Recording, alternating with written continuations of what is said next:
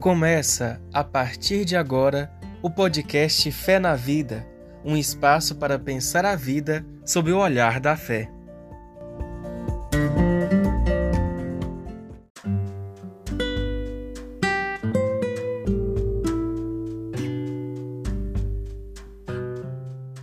Olá, eu sou Solange Maria do Carmo, professora de teologia e biblista. Este é o nosso podcast Fé na Vida, nós estamos aqui hoje com o doutor em teologia moral, Alexandre Andrade Martins. Alexandre é doutor em bioética e ética teológica, está dando aula agora nos Estados Unidos, né, Alexandre? E tem assumido um protagonismo muito bacana na defesa do direito à saúde. Seja bem-vindo, Alexandre, que bom ter você conosco. Muito obrigado, Solange, é um prazer estar aqui. Alexandre, nossa temática hoje é a ética cristã e a saúde. Como é que essas duas coisas se relacionam? É, mas antes da gente entrar propriamente na temática da ética cristã e saúde, eu queria lembrar suas origens, né? Como dizia meu pai, vamos começar dando os conhecimentos. Você é brasileiro, apesar de estar residindo nos Estados Unidos. Você é de Itaiobeiras, no norte de Minas. É do tipo que come piqui? Como é que você foi parar nos Estados Unidos? Bom, sou, sou do tipo que gosta de piqui, apesar que tem um, um tempão que eu não, não como piqui, mas, Aí mas não gosto. Chega, sim. né, Alexandre? Não, infelizmente não. E gosto muito do, do molho, né? Do, do molho, do óleo do piqui, não do molho que você faz, põe na comida. Às vezes quando eu venho do Brasil, eu trago um pouco óleo do piqui para mim. E eu vim parar nos Estados Unidos por questão do doutorado. Eu foi uma, uma coisa que meio que ironia do destino. Eu estava programando para fazer o doutorado na Europa e acabei encontrando por acaso um professor dos Estados Unidos, da Universidade Americana, um padre jesuíta que era amigo de um professor meu no Brasil e ele já sabia de mim, ele acabou me convencendo a vir fazer o doutorado com ele. E acabando o doutorado, eu acabei conseguindo um emprego na universidade aqui e fiquei, mas espero voltar para o Brasil assim que tiver uma oportunidade. Ah, volta para junto de nós. Nós precisamos de você aqui também, né? Bom, Alexandre, vamos então ao nosso tema. É, veja bem, a pandemia ela tem é, apresentado para nós é, muitos desafios. Nós estamos especialmente nesse tempo com uma questão muito básica em relação à ética e à saúde, por causa da crise sanitária, né? Então, eu vou começar perguntando qual a relação entre ética e assistência à saúde, para depois perguntar sobre os desafios. Então, primeira pergunta, qual que é a relação entre a ética cristã, especialmente, e assistência à saúde? Ah, obrigado pela pergunta, Solange. A ética se dá basicamente na relação entre as pessoas e os valores que guiam a essas relações. Né? E no caso cristão, esses valores vêm da tradição cristã, né? com os valores, por exemplo, de a, serviço ao próximo né? É, é, um valor que guia a relação entre as pessoas, um valor cristão, né? A, no contexto da saúde, como qualquer outro contexto, ele é marcado por relações entre indivíduos ligado por um elemento comum que é assistência à saúde. Né? Você vai ter de um lado a pessoa que está em busca de um serviço de saúde porque necessita e a pessoa que oferece esse serviço de saúde. Então isso marca uma relação que não é uma relação digamos, a passiva de quem busca a saúde, né, um paciente, por exemplo, mas é uma relação que tem uma certa diferença de poder, porque você tem um profissional de saúde que tem um conhecimento que o que o paciente não tem, e essa relação de poder precisa ser muito bem ponderada nessa nessa relação médico-paciente, profissional de saúde. E a ética vai guiar essa relação, porque nem sempre é uma relação a simples, a conflitos, conflitos às vezes de perspectiva. O profissional de saúde pensa uma coisa, o paciente pensa outra, para tomar decisões juntos. Né? Então a ética vai guiar todas essas decisões na maneira que o profissional de saúde ele respeita e valoriza a autonomia, os princípios e os valores do paciente e o paciente, ao mesmo tempo, ele ah, confia que o profissional de saúde seja de fato uma pessoa bem intencionada e que as orientações que o profissional de saúde ah, estão dando são orientações baseadas numa qualificação técnica.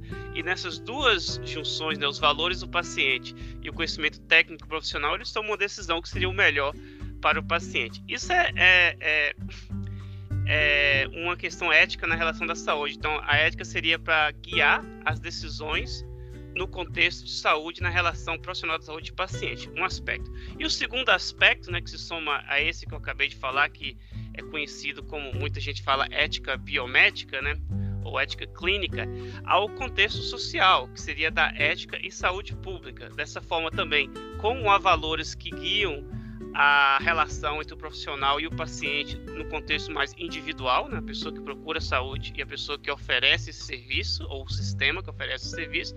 Na questão de saúde pública, o foco é o que chamamos de saúde populacional. E há princípios que vão guiar a decisões do ponto de vista que focam de promover a saúde da população como um todo. O foco não é um olhar no indivíduo, que seria o olhar da clínica, mas o olhar da, da população como um todo, né? E nesse, nesse sentido, você tem a questão de, da justiça no, no acesso à saúde.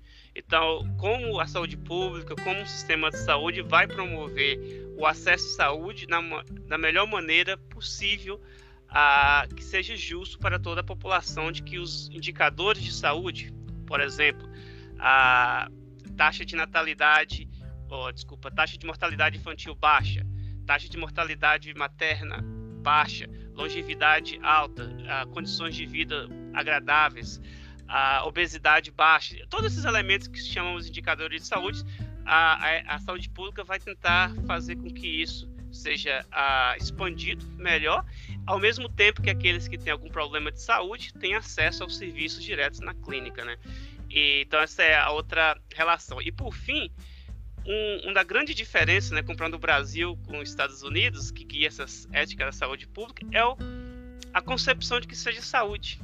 No Brasil é muito a, é forte e está parte na condição que saúde é direito. Então todos os cidadãos têm acesso a esse sistema de saúde e o Estado ele tem a obrigação de oferecer isso como é um compromisso da comunidade, né? Seria um sistema na tradição católica que a gente chama de justiça contributiva e justiça distributiva. A gente contribui para o sistema da maneira que pode, ah, mas todo mundo tem acesso. O SUS é isso. Os Estados Unidos funciona diferente. Ele não tem e é um, pouco minha briga aqui às vezes. Aqui saúde é considerado um privilégio, um bem de consumo. Né? É, é um mercado que você vai para consumir, então só tem acesso quem tem a poder aquisitivo por meio de, seguro, de a plano de saúde ou outras formas de pagamento. Ô Alexandre, é, a pandemia gravou tudo isso, né? Porque um país como o Brasil, por exemplo, que tem o SUS, ele tem já um programa de vacinação, etc. e tal. E os Estados Unidos ficaram é, meio, entre aspas, desabrigados nessa pandemia. Tanto é que essa campanha de vacinação aí, do jeito que está sendo feita, é uma novidade, né? É, é uma coisa única. Então eu me pergunto, a pandemia ela trouxe muitos desafios éticos no campo da saúde ou ela só ampliou os que já existiam? Como no caso dos Estados Unidos, já havia um desafio, já havia um problema. Ou as duas coisas? Ela criou novos e ampliou? Fala aí pra gente. Ah, um pouco de tudo. Acho que ela criou novos, ah, mas mais do que criar novos, ela ampliou os que já existem, ou mais ainda, ela revelou, escancarou coisas Deu que já visibilidade, existiam. né? Exatamente. Ah, ficou difícil esconder, porque às vezes acontecia com um grupo pequeno e aquele grupo era uma minoria na sociedade, então não se via, não estava na mídia. Com a pandemia ficou tudo tudo escancarado. Né? Primeiramente, a questão a, da pandemia ela apresenta desafios éticos do ponto de vista de caráter epidemiológico. Você mencionou, mencionou as vacinas, que vacina é um, é um meio de controle epidemiológico de prevenção contra uma determinada infecção. Ah, e, e, o controle epidemiológico ele sempre cria uma questão ética entre os interesses individuais e os interesses comunitários. Né? E numa sociedade como a brasileira, que ainda tem uma base mais comunitária, de forma cultural, a, o conflito é interessante que você pensar o Brasil há uns 10 anos, vou, talvez esse conflito não seria tão grande. Seria medidas de, por exemplo, restrição da locomoção da população para conter a, o, a difusão do vírus, né? Que sejam mais contaminados. A, uso de uso uh, obrigatório de máscaras em locais públicos, né? O, o chamado o distanciamento físico das pessoas. Todas essas são medidas de contenção a, da difusão do vírus que exigem uma certa aceitação de uma limitação na sua liberdade individual. Seria, por exemplo, eu aceito a usar máscara porque isso é, é o bem para o bem da comunidade, consequentemente é meu bem também. Então, é uma perspectiva mais comunitária. O Brasil é interessante que se fosse há uns 10 anos, eu acredito que não teria tanto conflito com, com essas medidas de contenção do vírus. Porque eu trabalhei no SUS por muitos anos antes de sair, e eu lembro na época da HN1. E, e não teve, não precisou fazer essa medida de contenção social, mas teve vacinação, teve tudo isso, que não teve uma polêmica em torno disso. A população queria contenções, queria prevenção para que o vírus não chegasse, não espalhasse. Hoje, esses desafios eles se misturam com a questão política. Uhum. E da uhum. maneira que a questão política no Brasil e no mundo polarizou, essas medidas de controle de caráter epidemiológico também polarizou, colocando um foco muito grande na questão do, do, do direito de, do indivíduo, sendo que um direito do individual ou a liberdade individual meio distorcida, que, que seria uma liberdade até mesmo para fazer algo que não seria por o bem comum, como por exemplo. Nem para si mesmo, né, Alexandre? Que Exatamente. a pessoa pode adoecer e morrer. Então não é, é bom para o outro nem para si. Eu não, não entendo essa liberdade. Uhum.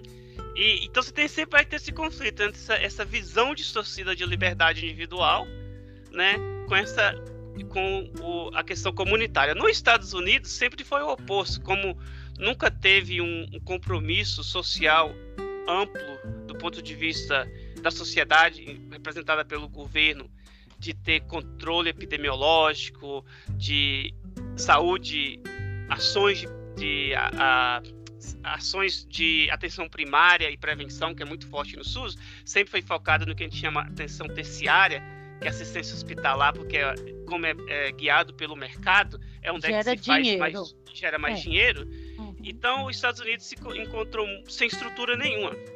Uhum. A, sem estrutura nenhuma dentro de um conflito que já existia. Aqui mesmo em Chicago, há cinco anos você teve uma uh, epidemia de catapora e sarampo, porque as crianças não, os pais, muitos pais têm um grupo forte de antivacinas que já existia antes da pandemia, que não vacinam, porque seria essa questão do governo não pode dizer para mim o que fazer.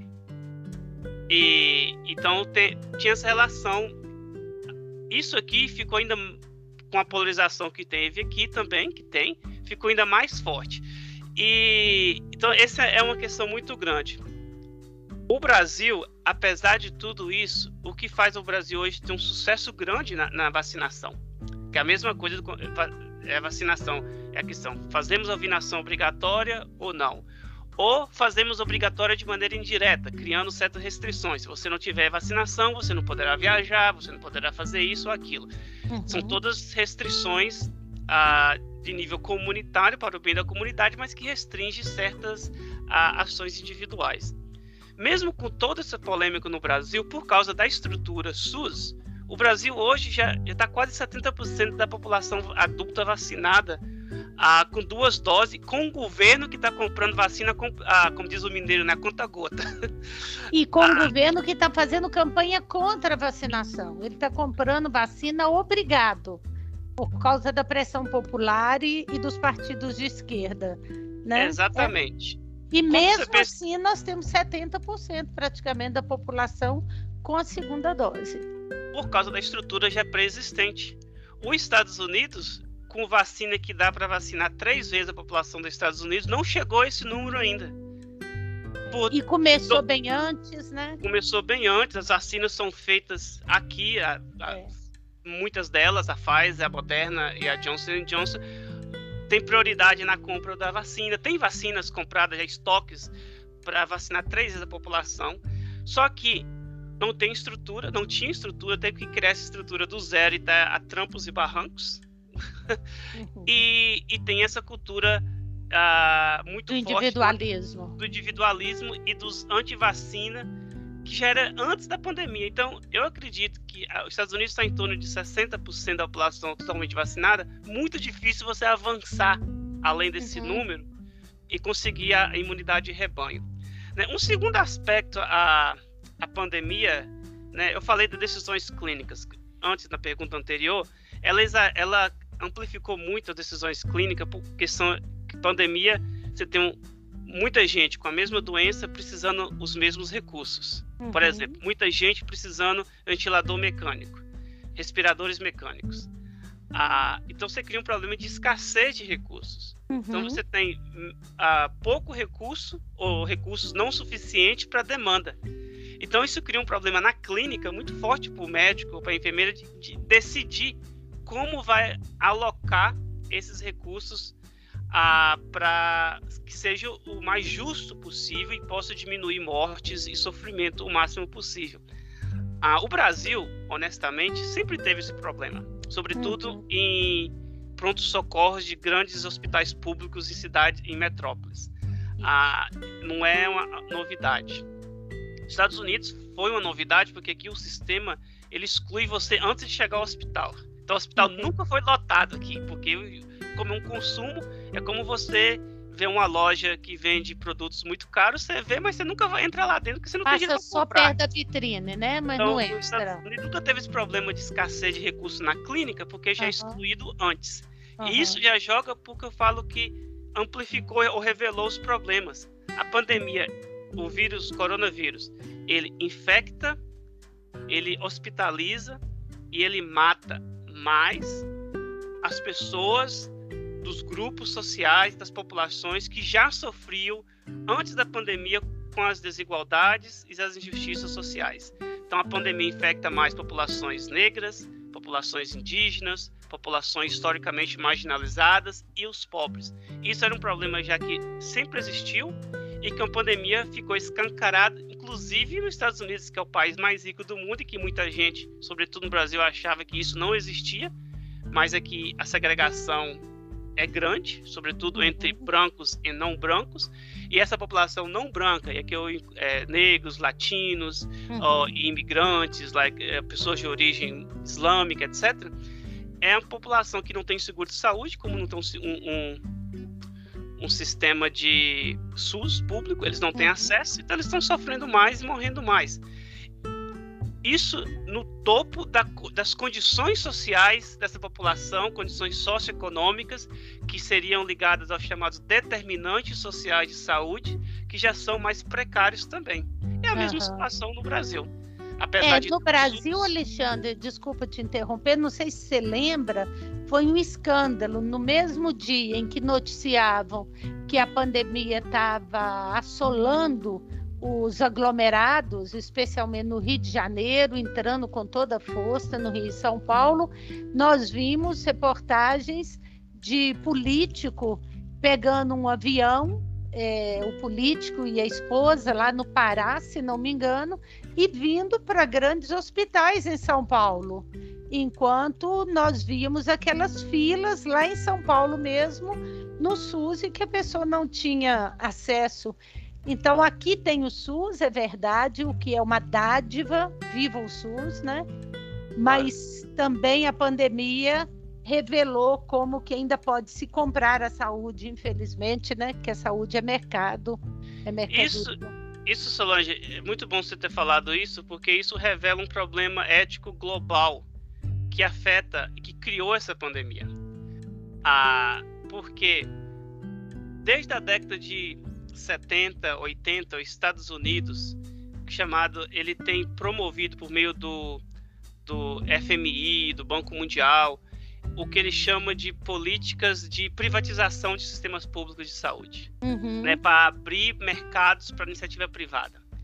Isso no Brasil não entrou de forma que na, na, na Constituinte, na década de 80, tinha um grupo que brigava para que o Brasil adotasse um sistema como o americano, mas adotaram o SUS, porém foi uma história parcial, que é. deixou a abertura para o que chama saúde complementar para iniciativa privada, que é. Então você tem esse conflito de valores.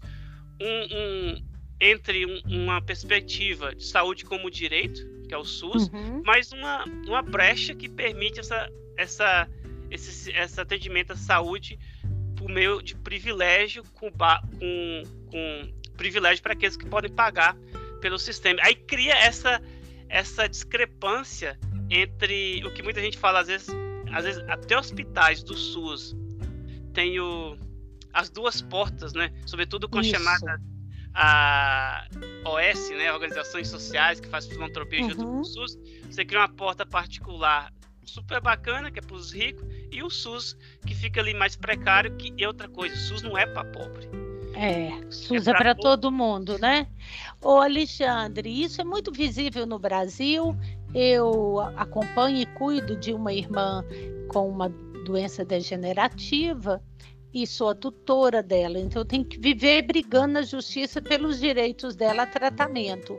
E ela tem plano de saúde, o plano não queria cobrir, eu tive que entrar na justiça e o juiz nos deu ganho de causa, dizendo: na hora em que o plano de saúde aceitou cobrir essa pessoa, então agora é obrigação do plano de saúde dar todo toda a assistência mas isso não tira dela, por exemplo, o direito de pegar medicamentos no SUS e de outras coisas. Então, aqui no Brasil, realmente, às vezes a gente fica meio confuso, porque a gente fala até onde vai a tarefa do Estado, até onde vai a tarefa da empresa né, privada, da saúde privada.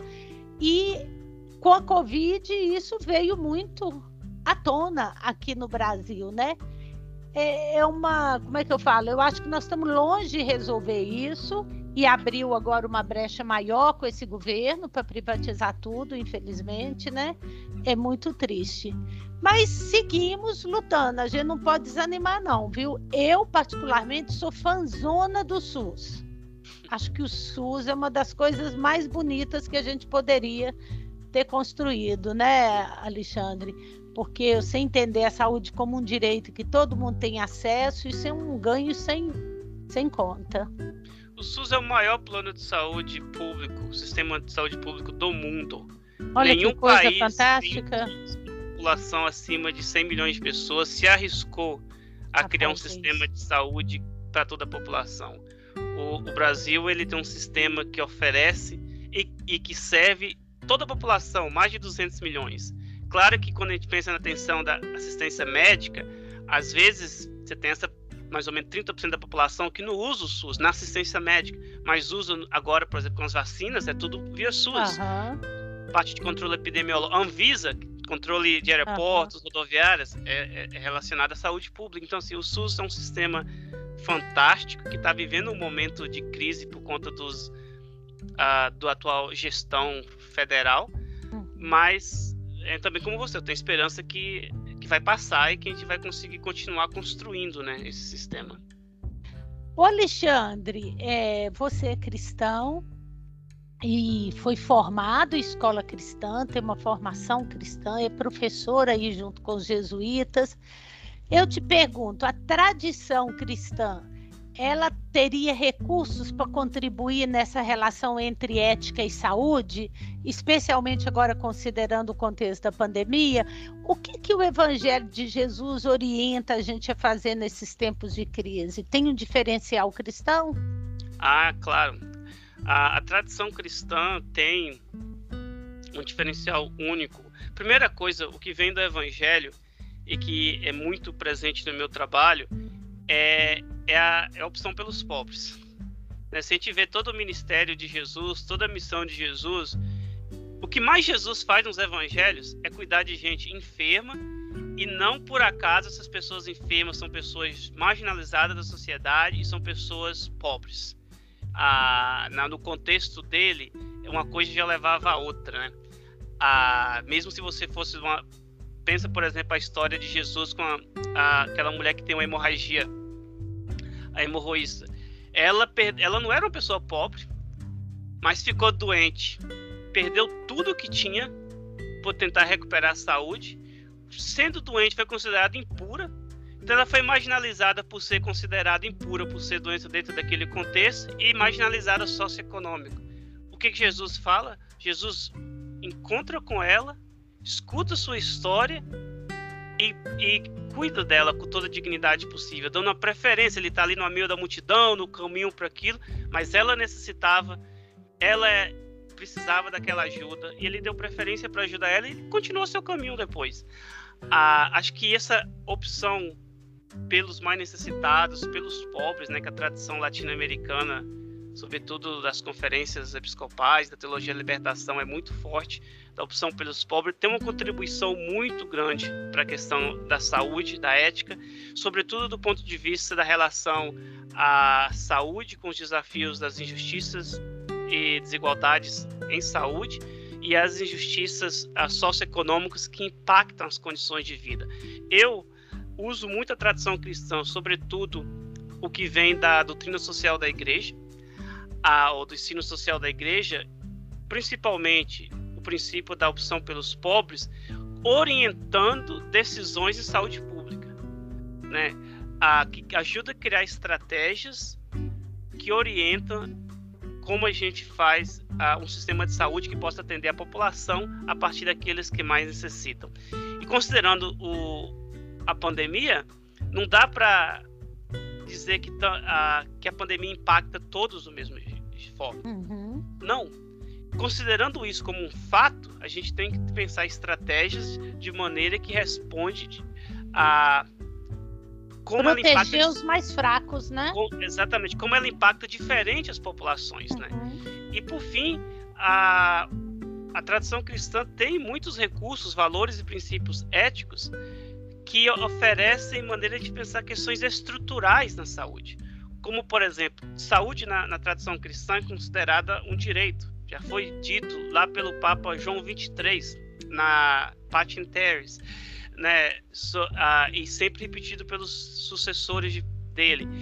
E tem o princípio da subsidiariedade, que é um princípio fundamental na questão dessa relação, sobretudo a pandemia. A pandemia é um problema global, com impacto local. A gente sente a pandemia onde a gente vive, mas é um problema local. E a subsidiariedade é justamente essa relação entre o global e o local na maneira que a gente, de uma maneira mais global, ajuda a realidade local sem tirar autonomia da, da realidade local, onde as pessoas lá fazem suas próprias decisões dentro dos seus próprios valores.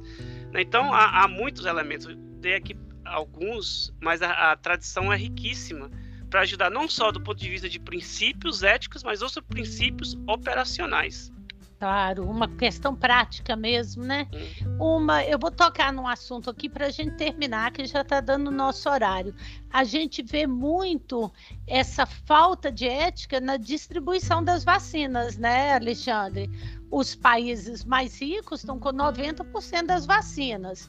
E os países pobres, com enormes populações, estão com 10% da vacina.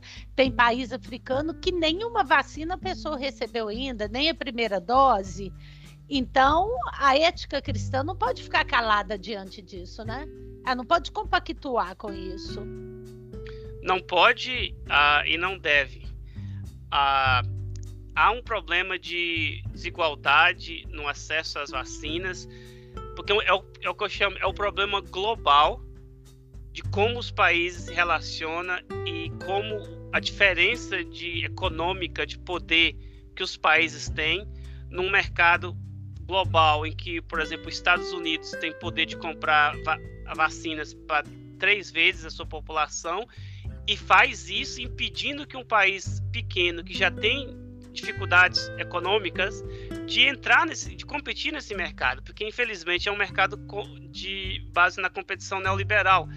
E não é um, um mercado com base na colaboração ou na justiça distributiva como ensina a, o ensino o ensino da tradição cristã.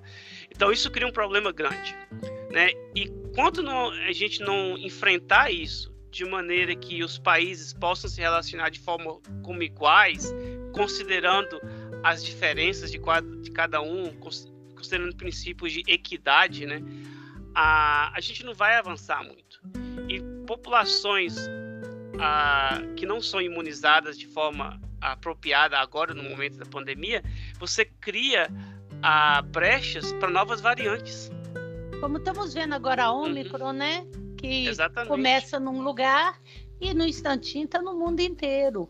E é muito estranho isso, sabe? Porque é, não é só o caso dos países comprarem as vacinas e, e guardarem, estocar, isso tudo já é um absurdo.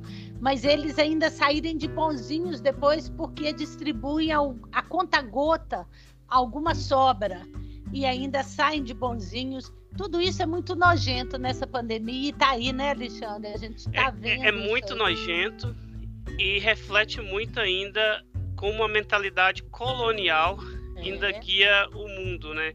A, a, mentalidade colonial dos países do norte, né, Estados Unidos e Europa, como eles ainda vê o resto do mundo como inferiores e que e que tem direito né, a essas migalhas, mas é. migalhas que às vezes o Brasil, por exemplo, recebeu uma doação dos Estados Unidos da Johnson Johnson que vencia estava perto da data de vencimento.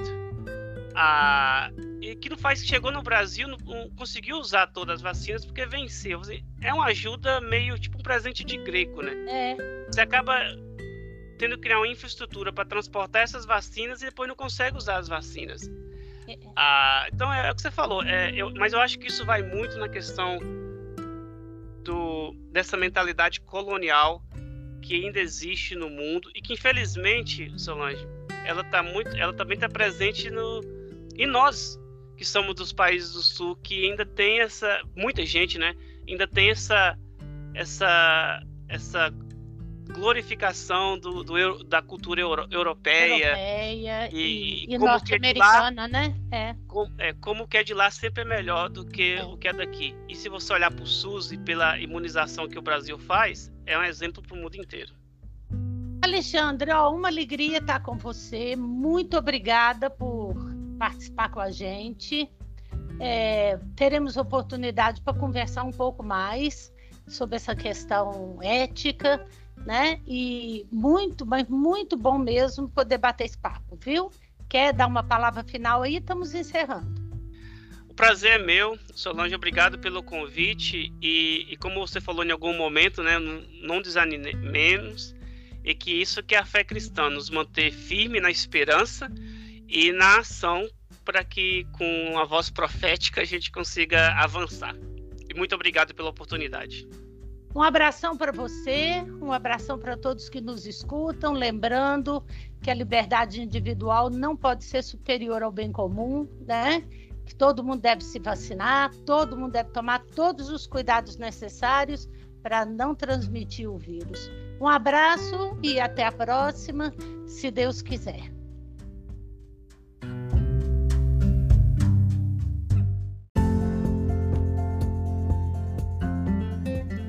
Você acabou de escutar o podcast Fé na Vida. Muito obrigado pela companhia e te esperamos no próximo episódio.